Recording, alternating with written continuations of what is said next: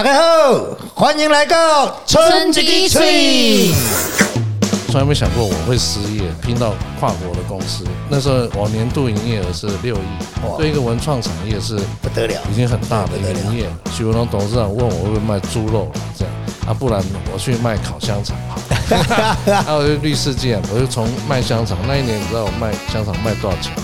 卖快两千万，不是卖香肠卖到一半。他说来我们这边来挖恐龙，在蒙大拿，运气真好。我就跟我美国朋友那些挖恐龙的，我说你有没有见过三角龙脸上有皮肤的？他没有，没有，在哪里？我说在我这里。大家好，我是村老板。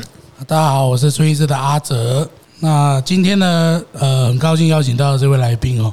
相信大家这个应该常常有个念头说，如果你的兴趣可以变成事业，那该有多好。那今天邀请到的来宾呢，不止把这个兴趣变成事业，还曾经入围十大杰出青年、百大 MVP 经理人，还有国家品牌玉山企业领导人首奖。看似如此风光呢，其实他的事业也曾因遇人不淑而沉寂一时。却也一步一步重建自己的事业版图。而这之间的事情，可能录个十节讲不完，所以呢，就让我们赶快来欢迎今天的重量级来宾——化石猎人 Kiko，又称老肖。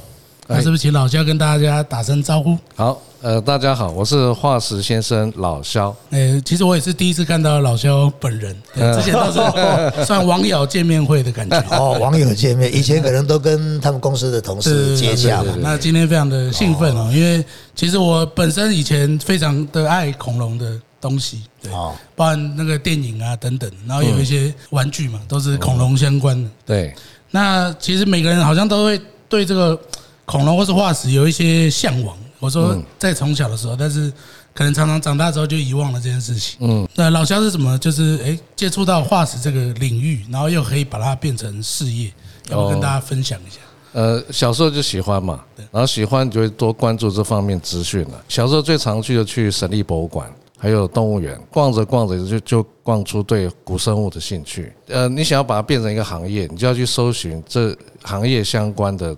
呃，比如说哪里有卖这个东西，或者他在国外有哪些市集，因为台湾没有啊。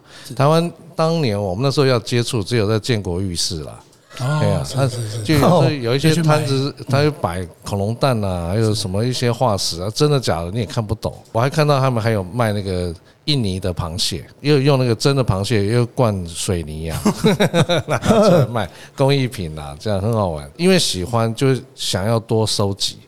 那我就到国外去，因为台湾它并不是化石产地，但是在欧美呢，它那个很多的地方是你们家后院挖的就有化石，可能你们家后院就有三叶虫，那你田埂呢种田种一种就有菊石跑出来。哇，嗯，在国外是这样，所以这些就他们这些人如果有发现化石的话，他们有约定好，呃，一年在某个时间，他们聚聚在一起就交换化石交流交流交流或者互相买卖。然后慢慢就形成一个很大聚会。那我知道有这样聚会，我就跑去美国，就去看。哇，那真的是整个城市都在办了、在美国亚利桑那，我去那边以后呢，就是大开眼界，然后就开始买这些化石啊，但贵的我也买不起。买着买着，后来就有一家的呃德国的化石就很吸引人，因为非常漂亮。我每天就跑去跟他哈拉就聊天，聊着聊着变好朋友啊，晚上就约去吃饭。是，那德国人不是啤酒很好嘛？啊对，啤酒好很会喝啊，啊我就跟他喝啤酒，就喝喝喝，大概喝了十几杯啊。他看我面不改色，然后我看他怎么还没倒啊？这样，还好还好，这是台湾训练出来哎，的。对对对对，对啊，我就说，诶那我可不可以去你德国去看你们怎么去挖化石？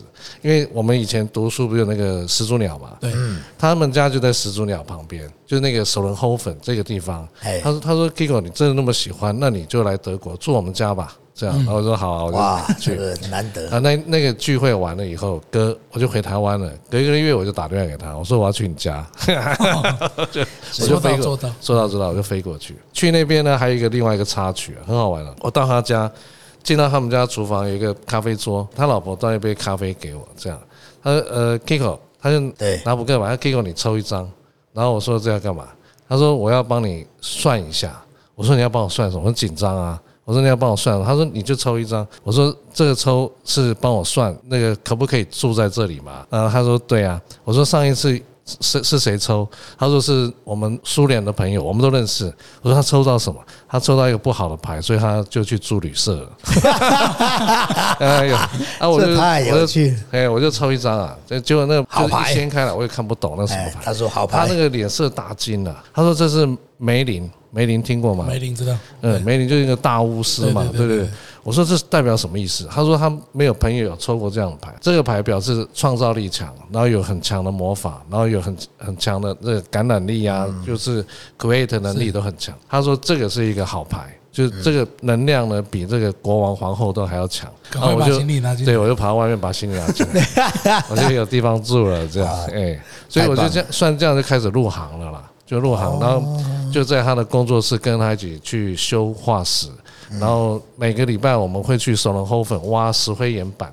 就是有菊石啊、鱼类啦，然后它旁边还有个那个油页岩的产地，它里面有鱼龙啊，有很多化石，然后我们就在那边挖掘或买卖，然后呃买回来以后都是原料，我们叫清修，清修完了以后就卖给博物馆，啊有一些收藏家会来我们工作室卖，欧洲有这些集会，那我们就会把这些这些物件就拿到集会放到桌上就卖交流，嗯嗯，就是这样就变成一个商业模式了。那我就了解哦，原来欧洲的商业模式是这样。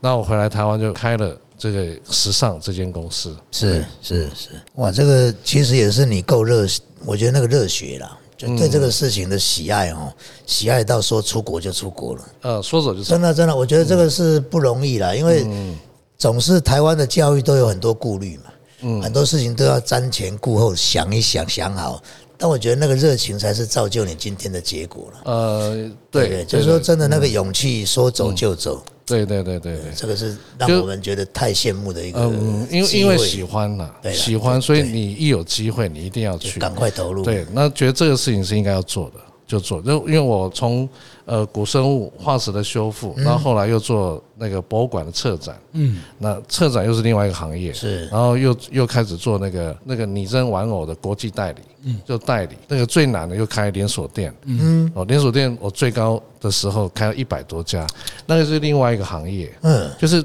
一直跨行，一直跨行。但但是你你会去跨行去做一个你不熟悉的行业，是因为我们不会去拒绝学习，对，那是一个学习嗯，，就觉得那个应该是对的，所以我们就会去学，学了以后很自然就跨行，然后就做。但是做中学还是会犯很多错误，理论上没有人不犯错了，对对这很正常啊。对对对对但但都是在你认为对的时候出手嘛。对对对，还有犯错犯一次就好了，赶快修正。啊，是是是我刚是刚老肖有提到时尚哦，这对对这个也是一个，因为目前的公司名叫化化石石先生对对对。那时尚到化石间这个中间的过程，要不要跟大家简单分享一下？呃，时尚是就是我从德国回来以后是创的公司。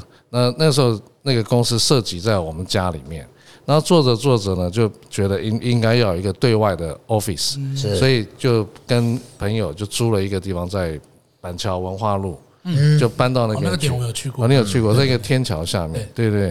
啊，我们这边很多年，然后做着做着，因为我们这行业呢，呃，时常需要资金，比如说你一听到国外有什么，那要去买。就要准备钱，要去买那这个资金需求慢慢就出来，那你就需要有那个投资人，对。然后我就引进新的投资人。我们的公司哦，在当时小小的，就是一个废田啦，那废田没有人去争它啦。田跟了肥沃以后，就一堆人来抢，大概概念是这样。我从来没有想到，这间公司从古生物的清修，然后可以做到连锁店，然后做到跨国际，我们还跑到大陆去，然后准备要上市。了。在你上市，当然会引进更多的投资人进来，这那个资金，因为你要 IPO 了嘛。对，这些外部的投资人进来，呃，他从一个肥沃的这个公司，因为我们公司毕竟资产还蛮庞大的，因为很多的收藏因，为那些收藏都是价值嘛。很厉害的。那而且那些收藏很多是上那个 Nature 跟 Science 国际期刊的重要物件，所以呃，我们自己也有自己的博物馆，整个公司经营的就是呃很蓬勃，非常好。那我也变得从一开始呃从古生物清修的清修师，变到就是常在国际飞来飞去，飞来飞飞什么？去看店面，呃，去谈展览，我们办恐龙展。啊，有时候美国又发现什么恐龙，我要飞过去看，就很忙碌。但这个忙碌跟我原本做这一行那个初衷就越来越远了哦，就是等于在经营了，对，就慢慢就就不是在跟这些谷谷物这些东西在互动，而是在经营一个东西。对对，就异常的忙碌，这忙碌到是你喜欢的跟不喜欢的事情，你都要要做，都要而且你每天要做很多的决定。我是董事长兼执行长，那就是一直要下决定，对这样一直做很多决定，就慢慢做久了就不开心了，就你的生活品质就不好了，这样啊就就觉得啊这怎么办？我可不可以不要再做这个行业？心里面有那么想，但是不敢就那么离开，因为离开这间公司，就是后面没有人可以撑起来啊。对对对对因为很多专业啦，对是大家不一定能撑得起来。对对，没错，因为我们这一行太专业了，嗯这样。然后我有那个念头，那个念头是来自于事情太多就不开心，就想说我可不可以逃离一下一阵子时间？对，结果有一次在二零一八年开董事会，啊，我们那个董事很好玩呢，这样他就说，哎，我觉得哈，你当董事长跟兼执行长这个工作太辛苦了，我们来决议哈，来投票。呃，董事长跟执行长这个职务要分开，这样，呃，我是主席啊。他说，那你来投票，那个来主持一下，这样。然后就我说好啊，不然来投票，啊，就一投票就四比一了。那意思我说，哎啊，四比一什么意思？他说，那你就不是董事长了。我们现在赶快来选董事长，就选了一个新的董事长。啊，那新的董事长当天晚上就把我废掉。这个是一个很好玩、很戏剧的、哦，就是哎，怎么会这样子电影？很像电影。啊，我隔壁做中华开发，他代表是国发基金，国家的钱这样也有投那个当时的公，他坚决反对，但他没有投票权。哦，嗯，他没有，他是观察员。对那就他说这样子一一个专业经理的，因为我是专业经理，贸然就这样处理，就是这样子去把它换掉，对一间公司是不对的。对那这间公司可能会营运上会有问题。当然，但他们就那么做，那么做了以后呢，我瞬间就被迫要离开我创的公司啊。然后这个决定是很戏剧性的，哎这怎么会用这种理由？那就这样子就把我废掉了，然后我就失去公司的经营权。啊！我在这间公司还有二十趴的股份，算大股东嘞。对一间公司来算大股东，我就没了呢，然后就就把我赶走，是心情难过到不行，因为当初他们是违法做这样的事情，是。所以他他们要去补正程序，所以他们还对。在开一次临时董事会，去把我执行长的职务去废掉。废掉，这必须要经过这七这个天行程，对，对对，七天的程序，然后所以那七天我每天都在公司，我就在想说，是不是他们在跟我开玩笑？然后，然后隔两天说啊，那个老夏，我跟你讲，我们闹你的啦，这样闹你的这样，对对对。哎，过了两天、三天、四天，哎，不是这样呢，好像又是玩真的呢。哇哇然后我就开始是那个打包，所以我压根都没想到我会离开。然后我在那一个礼拜，我收到一个讯息，我吓一跳，那个政府通知我得到那个玉山奖啊，那个最佳领导人的那个奖项。我本来不想去领奖啊，他们大会说你一定要来领，这样我说哦好，那我去领。那我去到大会，那个大会在台北那个台大那边一个大会堂，好大呢，然后好多人哦，然后呃就是获奖的那是一个很大的荣耀。那我去跟我老婆去，然后去领奖的人呢，他们都有很多的那个外援团帮他鼓掌啊什么，哦我对没有，只有我老婆啊。领了以后呢，我就跟我老婆讲说，这个地方我不开心，因为我领这个奖领得很虚，因为我我公司没了这样。啊，我走到那个大门口。我被那个大会的人叫住了，被叫住，我就跟我老婆讲说：“嗨呀，穿帮啊，他一定知道我被时尚坏掉了，他要把我奖拿回去。”然后我就我就跟大会讲说：“那这奖给你，是要把我奖收回去。”他说：“没有，这是你个人奖，因为是最佳领导，这属于哦，个个人不是跟公司无关，对，对对，这是你的个人，是对你的肯定，但是你不能走，你必须要回到大会去。然后我就再回到那个大会，紧张了，他把我请到第一排呢。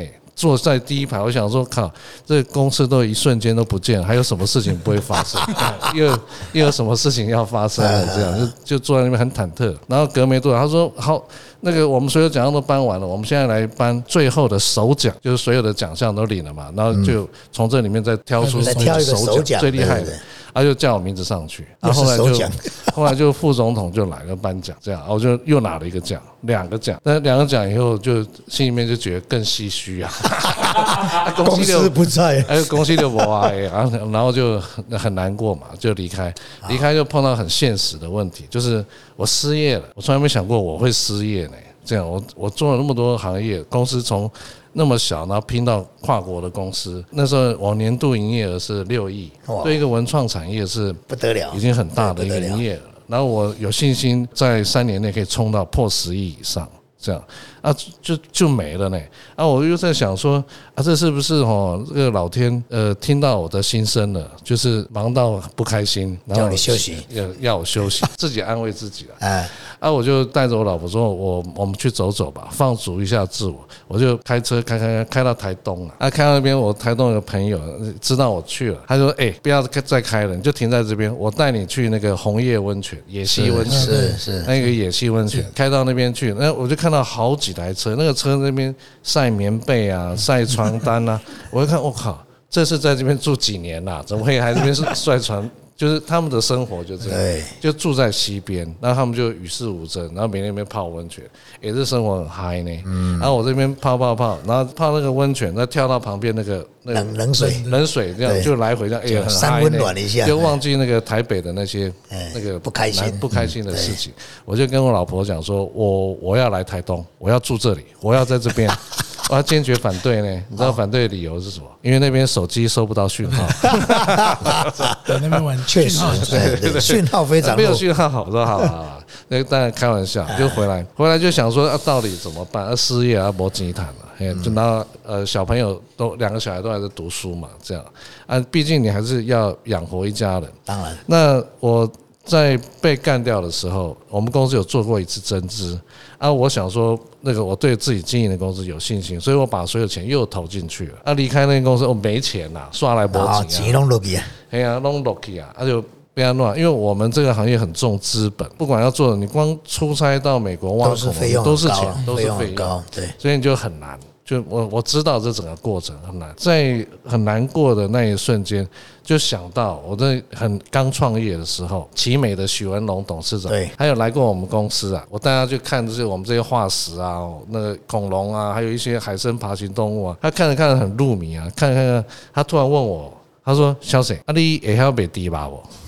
我说：“哎、当然，啊你那么这啦，就你很跳痛。”对，啊，因为很跳痛，你就会印象就很深刻。我就问他，那个董事长，你问这个是呃什么意思？他说跟你讲，我当初创奇美的时候做那个 ABS，ABS 你知吗？我说在在那些塑胶塑胶料啊，哎，那当初都没人知啦，然后被做这个，我刚好在北拜，他就把所有的家当就投入了，对，去创这个事业，做着做着就做得很成功。他说外购，我我当初很多人不理解，我创这个事业我就全力以赴。如果假设我做失败了，我就大不了去菜市场去卖猪肉了。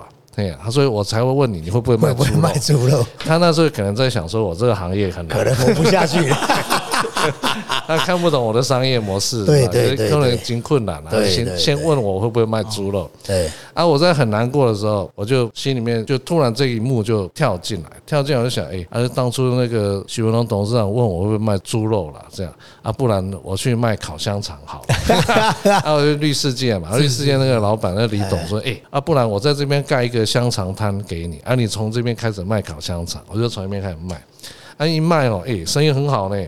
香肠一天哦，假日的时候一一天可以卖两千根呢，那一根卖四十块，然后成本十几块，毛利二十几块，也没卖呢。就好谈啊，哎哎哎哎，是不是很好赚的？然后我儿子呢，就看到我从公司从很高的高峰摔下来，公司没了，他就全家来帮我卖。那卖卖卖，就因为卖香肠要开发票，那我就为了开发票，我就立公司成立公司。哎啊，公司的名字叫什么？啊，我就以前做化石叫，化石先生叫化石先生，是这样来的就。这样来的。嗯，你知道我那个那一年，二零一九年，我就从卖香肠那一年，你知道我卖香肠卖多少钱嘛？一年那一年我算过，卖快两千万。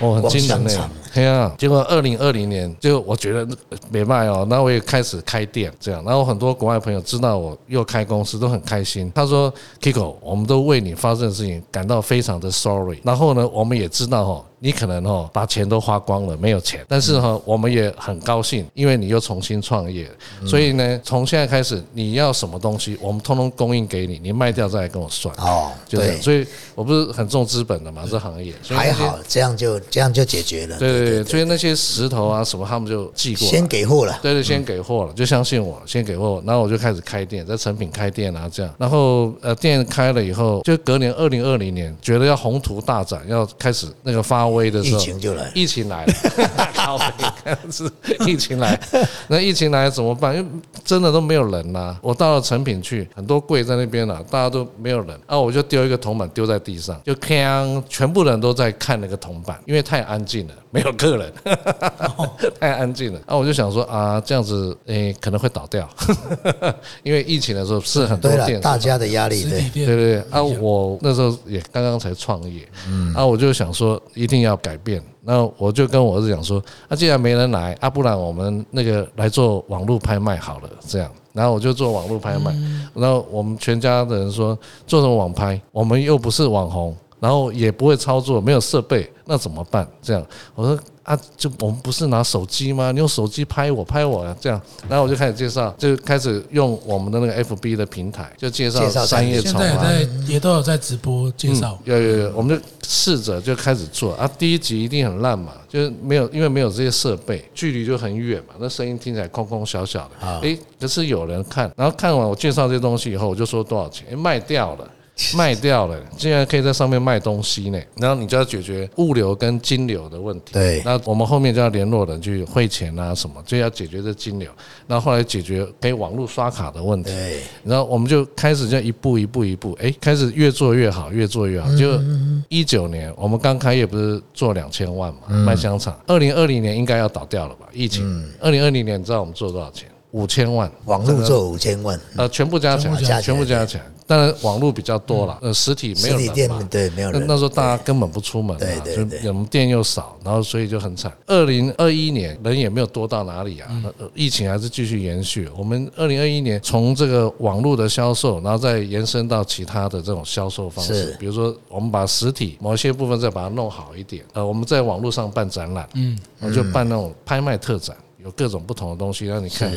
然后我们再请那个很多老师来做讲座，是。呃这个讲座都是那个免费的，是。这样，那大家来听就就越做越越有成就了。我们二零二二就做了八千万，是。又成长，怎么哦不得了？然后我们去年就做了就破亿了，是不得了。你的底子太深了，老实讲，是你在这一块哈无人出其右了。你那个投入的时间、精神，我觉得用的非常之多了。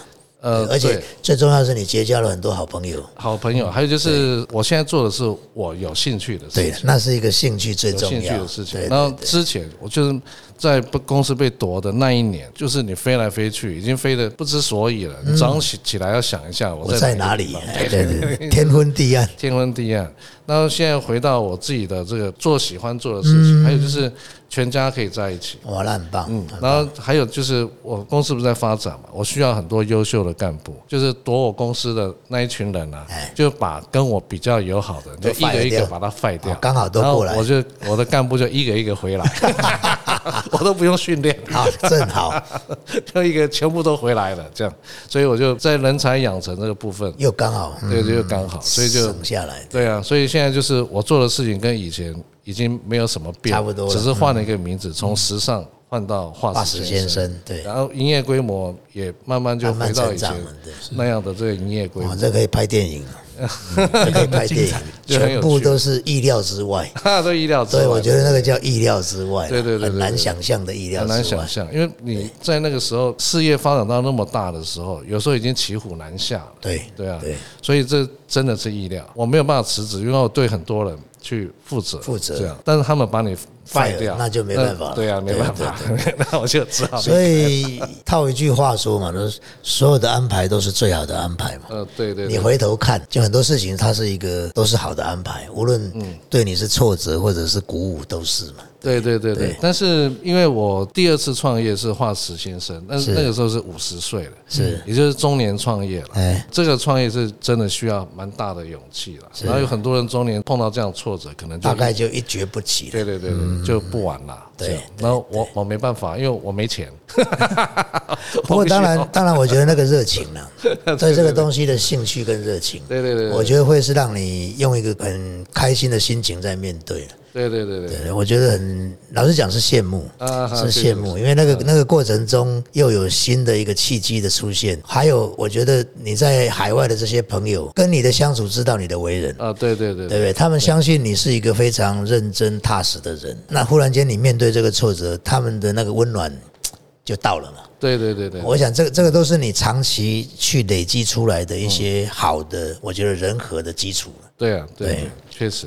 然后我后来我美国朋友说，哎，那要不然你来我这边，不是卖香肠卖到一半，他说来我们这边来挖恐龙啊，我们有发现一些恐龙在蒙大拿，一去那运气真好，我发现全世界最完整的三角龙，三角龙的头。是嗯，后来我们就挖挖挖，就运回台湾，我们在修修修。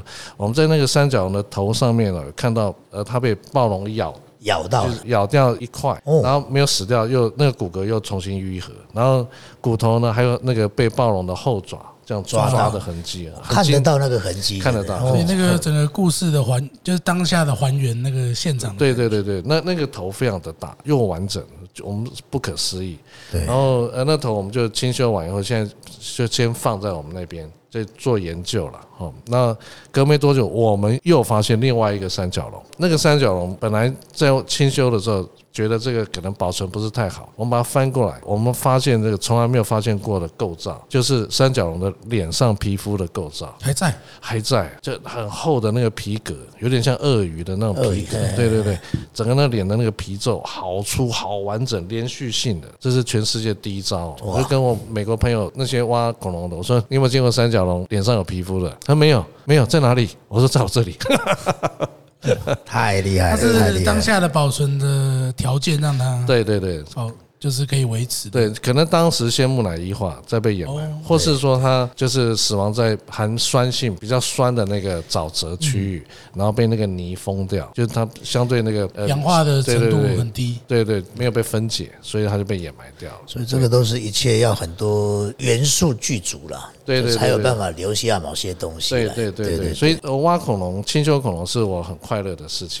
这样，那卖香肠那个是因为我要赚钱啊养活，养哎活大家赚钱对对对，要赚钱，要慢慢的开一些连锁店。我已经训练了好几十年开店了。那已经是我驾轻就熟的事情，对对所以就慢慢开，所以现在开，现在已经开了二十六家店，哇，也是好厉害，二十六且我听说家，很多店是大概不到一个月内要要开的，对，所以我们今年四月，因为我前公司倒掉了，它是瞬间倒呢，那个瞬间倒以后，他就是那个脸书就发讯息说我们经营不下去，就倒掉，这样就就这样一个信息这样，然后就所有的店就不经营了，那很多店是在公部门的地方，那公部门就很紧就换你去接手。了。嗯，他就很紧张啊，他游客服务怎么办？很多很多的问题，那租金什么就积欠啊什么，所以那个很多店就重新招标。那那因为要完成尽快的接上，对这样，所以我在他倒掉完的那一个月跟隔一个月，我要迅速的把那些店都接下开起来，对，都开起来。那四月一个月开十家店，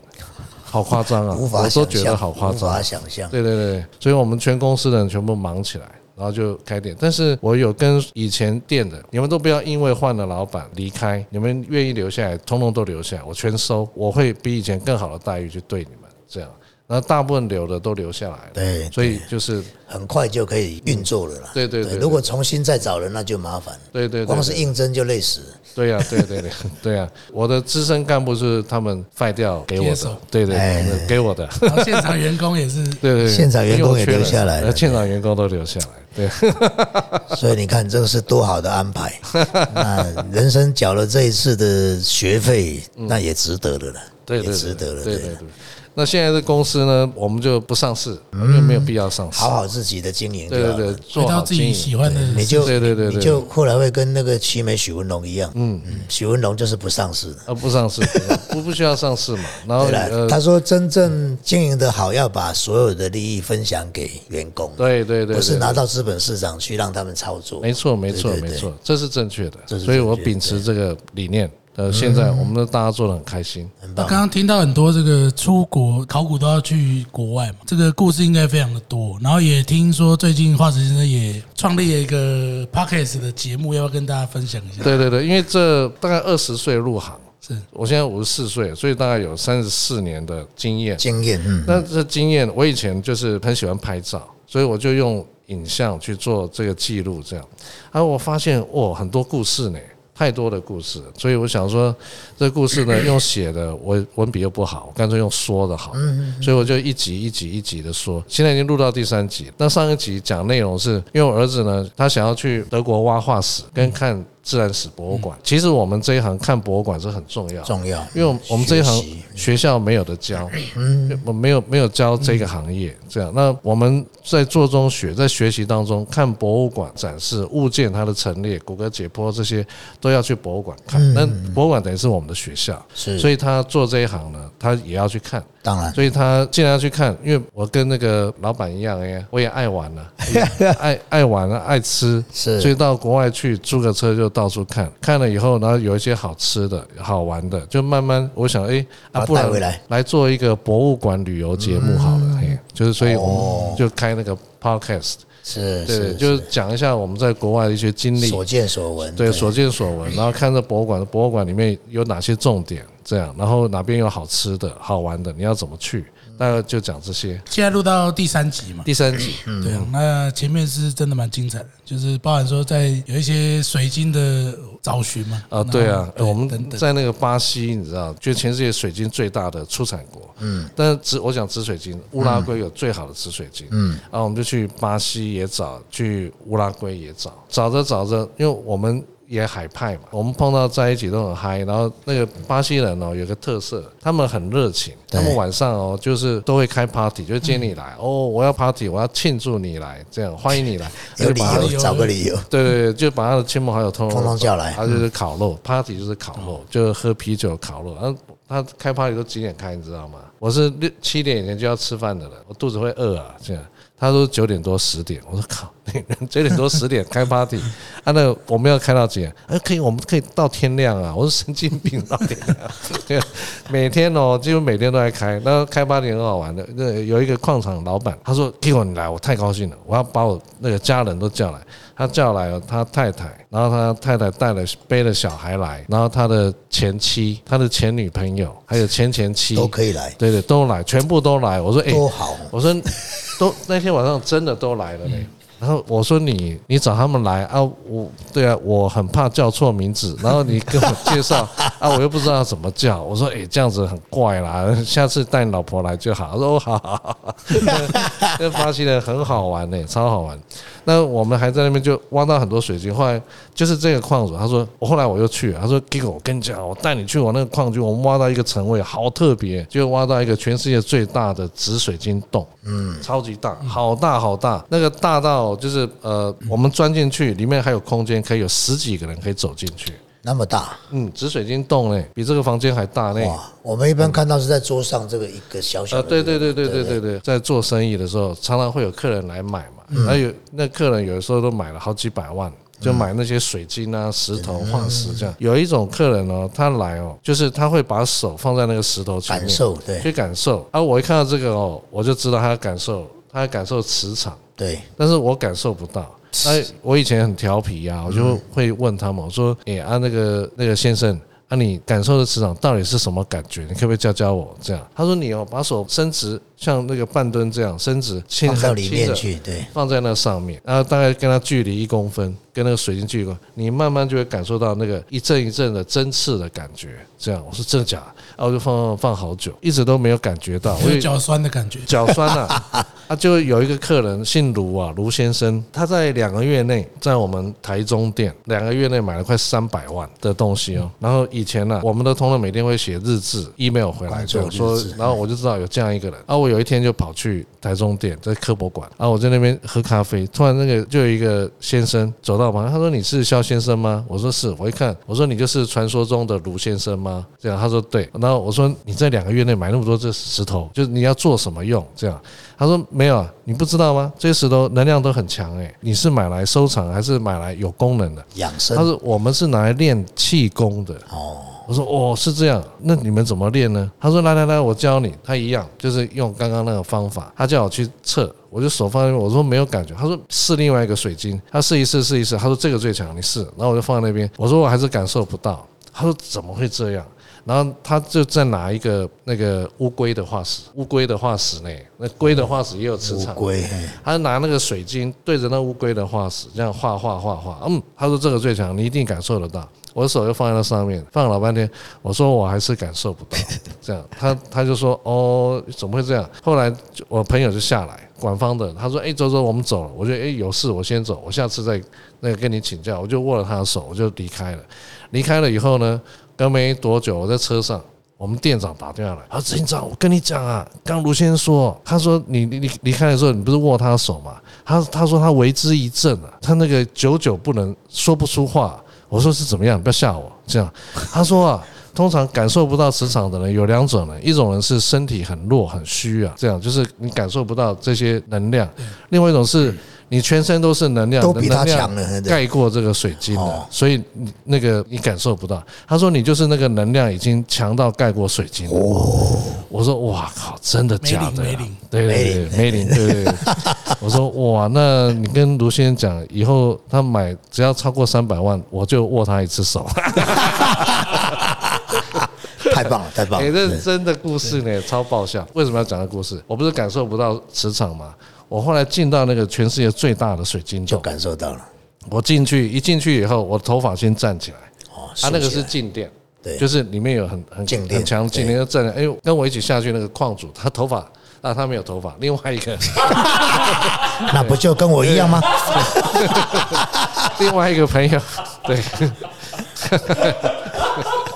没有那个矿主应该是常常被吸吸头发吸到不见了。对，吸到不对见。另外跟我下去的有头发都站起来，那静电很重。对，对对对。然后后来我就开始感受到针刺的感觉，那个不是一点，是全身叭叭叭叭这样真是。哎嗯，我才领悟到说啊，原来是这个就是这种感受磁场。对对对对。啊，我那时候就想说，哎呀，不然我把这个水晶洞买回去。买回去，啊，放在那个大卖场前面，啊，就开放让人家进去感受哎进去体验体验块，对体五十块，验对进去这样走一圈五分钟，就一直转一直转，买别好。卖哦。哎，比韩冠强卡好谈。对 哦，对哦对哦对哦对哦对哦对。哦，但是后来呢，没有买成，哎，因为那个水晶洞太大了，根本没办法掉，没办法搬运没办法搬运。后来是当场分解，分解了以后，他们用分解的方式把它卖掉，是是很可惜，很可惜。这是一个很有趣的故事。哦，你你在这个领域确实对很多人来讲是陌生的。嗯，那也因为这样，其实你在讲述这整个过程，充满了大家的好奇心。嗯，对，就是一个完全我们以前不会懂的领域。对对对。我觉得这个很特别啦，会带给大家很多欢乐。对，对啊，所以我就想说，呃，透过 pocket 把这些故事就一集一集嗯，慢慢的陈述，对对对是是是。就欢迎各位听众也追踪一下哦，叫化石老肖说故事，哎，化石老肖说好像是哦，好像是哎对，我们再把链接也贴给大家。是是是。那今天非常感谢我们的重量级来宾嗯 Kiko，对，哎感谢老乡哇，今天收获满满，是没是是。错没错。好，那我们就下集再见喽。好，感谢大家，谢谢谢谢谢谢 OK 谢谢